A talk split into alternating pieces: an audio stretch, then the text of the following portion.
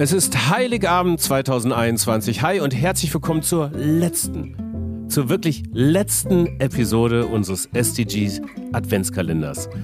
Und bevor ich Tränen überströmt mir das Mikrofon aus der Hand fällt, möchte ich euch trotzdem herzlich begrüßen und euch sagen, schön, dass ihr auch heute da seid, weil wir hört am Heiligabend Podcast.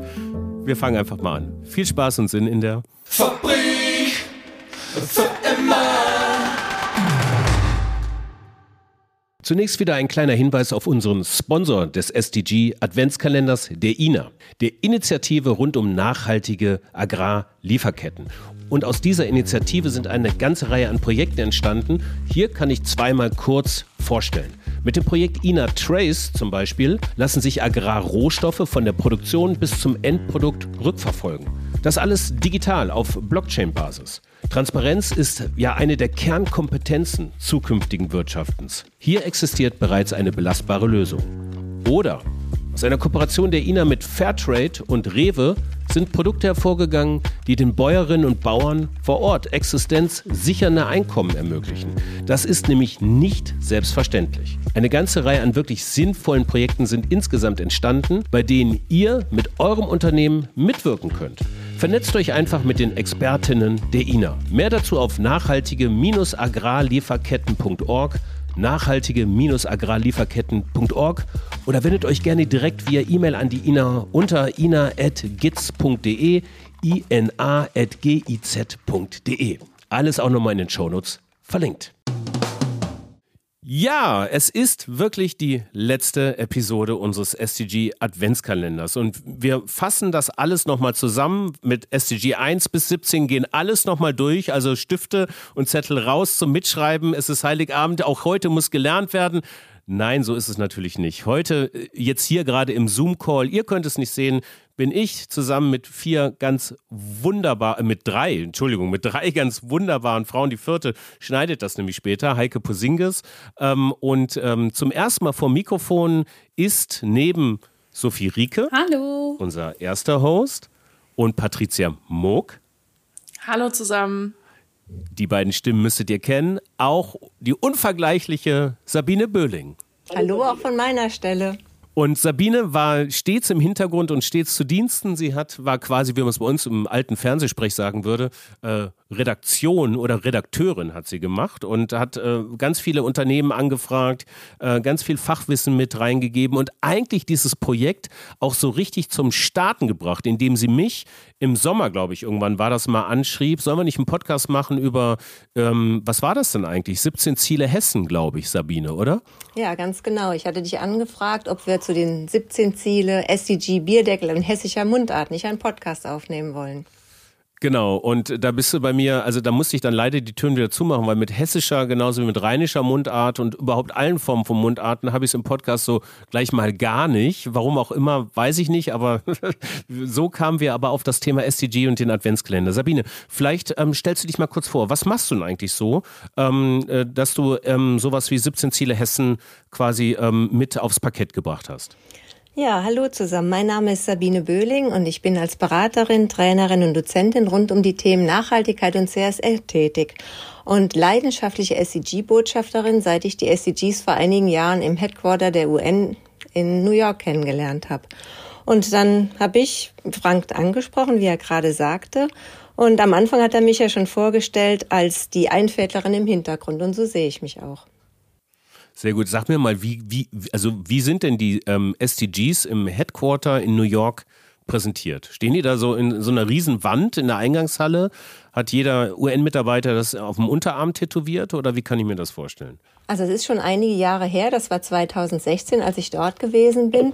Und ich glaube, ich habe im Vorbeigehen mal ein Poster an der Wand gesehen bei dieser Besichtigung. Aber wo es mir richtig aufgefallen ist, ganz unten im Keller gibt es so einen kleinen Bookstore, so eine kleine Library und so kleine Flyer. Und da gab es wirklich einen winzigen Flyer zu diesen SDGs. Und ich dachte nur, hm, schöne bunte Kacheln, was ist das denn? Und so fing mein Weg als SDG-Botschafterin an, weil ich dachte, wow, 17 coole Ziele zur nachhaltigen Entwicklung. Und ich glaube, es kennt sie gar keiner. Und wenn man seine Ziele nicht kennt, wie will man sie dann erreichen? Aber ist das nicht auch irgendwie bezeichnend, dass ausgerechnet von einem Framework, ähm, nämlich die Agenda 2030, von der UN rausgegeben im Headquarter, im Keller, ein kleiner Flyer über die SDGs liegt. Ist das nicht genau das Problem der SDGs? Welche Erfahrungen habt ihr damit gemacht? Können wir eigentlich jetzt mal Reihe umfragen? Patricia.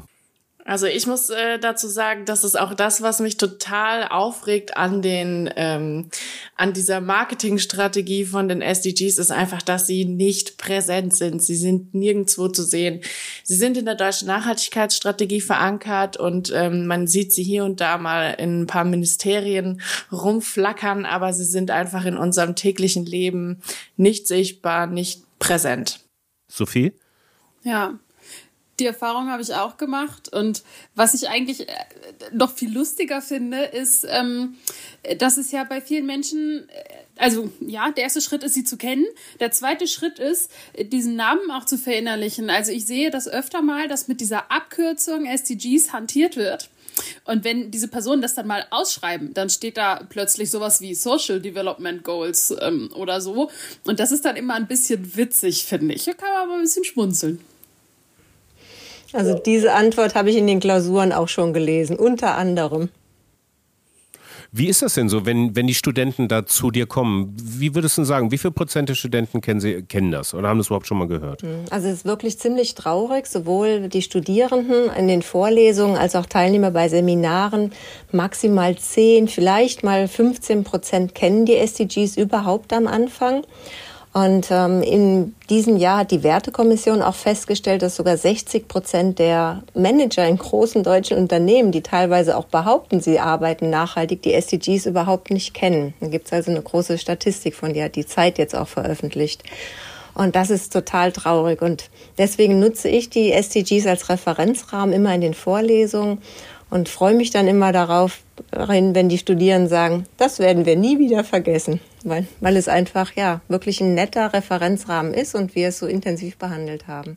Sagt mal, aber nochmal zurück zu den SDGs. Was fasziniert euch daran eigentlich? Sabine. Also was mich persönlich fasziniert, dass es wirklich ein ziemlich niedrigschwelliger Referenzrahmen ist, wo man gut einsteigen kann. Und es gibt von Rennwest einen SDG Wirkel, der drei Sofortmaßnahmen für jeden oder für jede anbietet, wo man selber mit einsteigen kann. Weil manchmal sind die SDGs ja irgendwie so fremd, dass man denkt, wow, kein Hunger oder keine Armut. Und viele denken, das gibt's ja doch eigentlich gar nicht. Und was habe ich damit schon zu tun? Und dieser Wirkel hat drei Sofortmaßnahmen, also 54 kleine Maßnahmen, mit der jede oder jeder sofort starten kann. Und das finde ich einfach toll. Und ich biete meinen Studierenden immer so einen kleinen Blumenstrauß an. Hier habt ihr jetzt 54, die ihr hört. Sucht euch mal drei aus, mit denen ihr innerhalb der nächsten 72 Stunden einfach mal startet.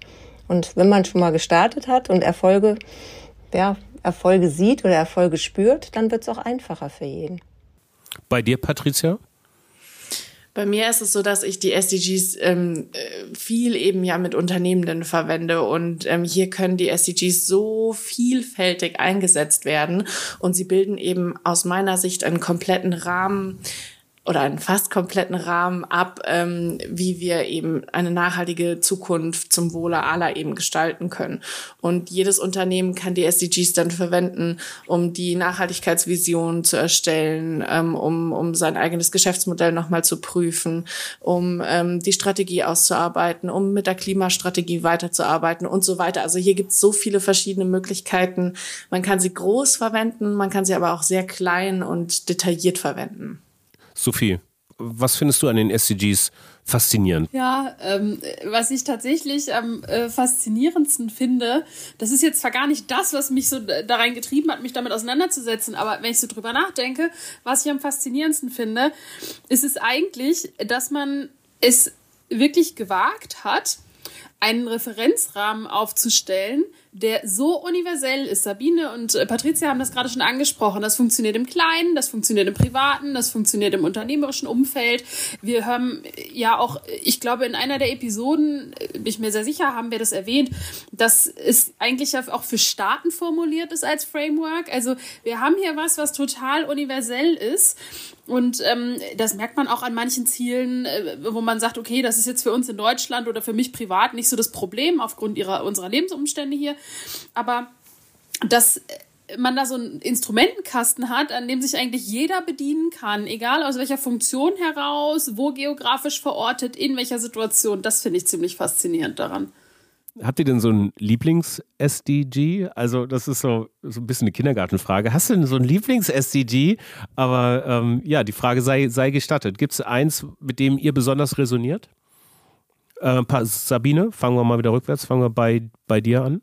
Ja, fangt mal ruhig mit mir an. Ich bin ja hier so die Älteste in der Runde. Ähm, mein Lieblings-SDG ist das SDG Nummer 4. Ich stehe für lebenslanges, lebensbreites, lebenstiefes Lernen. Schon mein ganzes Leben lang wollte ich immer Neues wissen. Ich habe gerade 2019 auch noch mal ein Studium abgeschlossen, weil ich es noch mal wissen wollte, mich da ganz intensiv mit cool. Nachhaltigkeit beschäftigt. Und darüber hinaus, nicht nur, dass es ja hochwertige Bildung heißt, es geht ja auch darum, gemeinsam kreativ Wissen zu schaffen, was ich hier mit euch erreicht habe. Dafür bin ich total dankbar. Und mein Wissen zu teilen. Einfach, dass diese nachhaltige Entwicklung der Zweck, ja, viel mehr Menschen bewusst wird, sie mit meinen Sofortmaßnahmen anstecken. Und daher ist SDG Nummer 4 mein Lieblings-SDG. Sophie, wie ist es mit dir? Hast du ein Lieblings-SDG?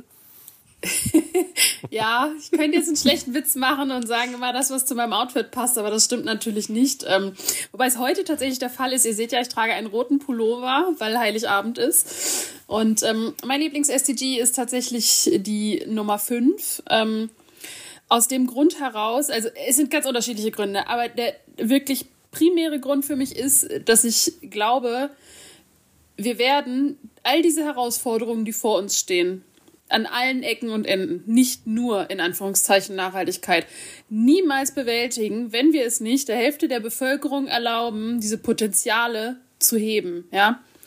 Da müssen alle mithelfen, da müssen alle mit an den Tisch und da muss jeder mitschaffen. Und darum finde ich, sollte auch Frauen dieser Zugang gewährt werden. Ja, nicht nur also Frauen, generell allen Geschlechtern. SCG 5 Geschlechtergleichheit. So, das sollte mhm. man nochmal so dazu Entschuldigung, sagen. ich vergesse ja. das immer, ja, das dazu ja, zu sagen. Das tut mir leid. Mhm. Ja, ja. ja. Und du, Pat Patricia? Wie stehst du das ist, zu, das zu deinem Lieblings-SCG? Das ist eine super schwierige Frage. Ähm, ich habe natürlich mehrere, aber ich beschränke mich jetzt einfach mal auf eins. Ähm, für mich ist es die 12. Ähm, weil ich das einfach so ein spannendes Thema finde.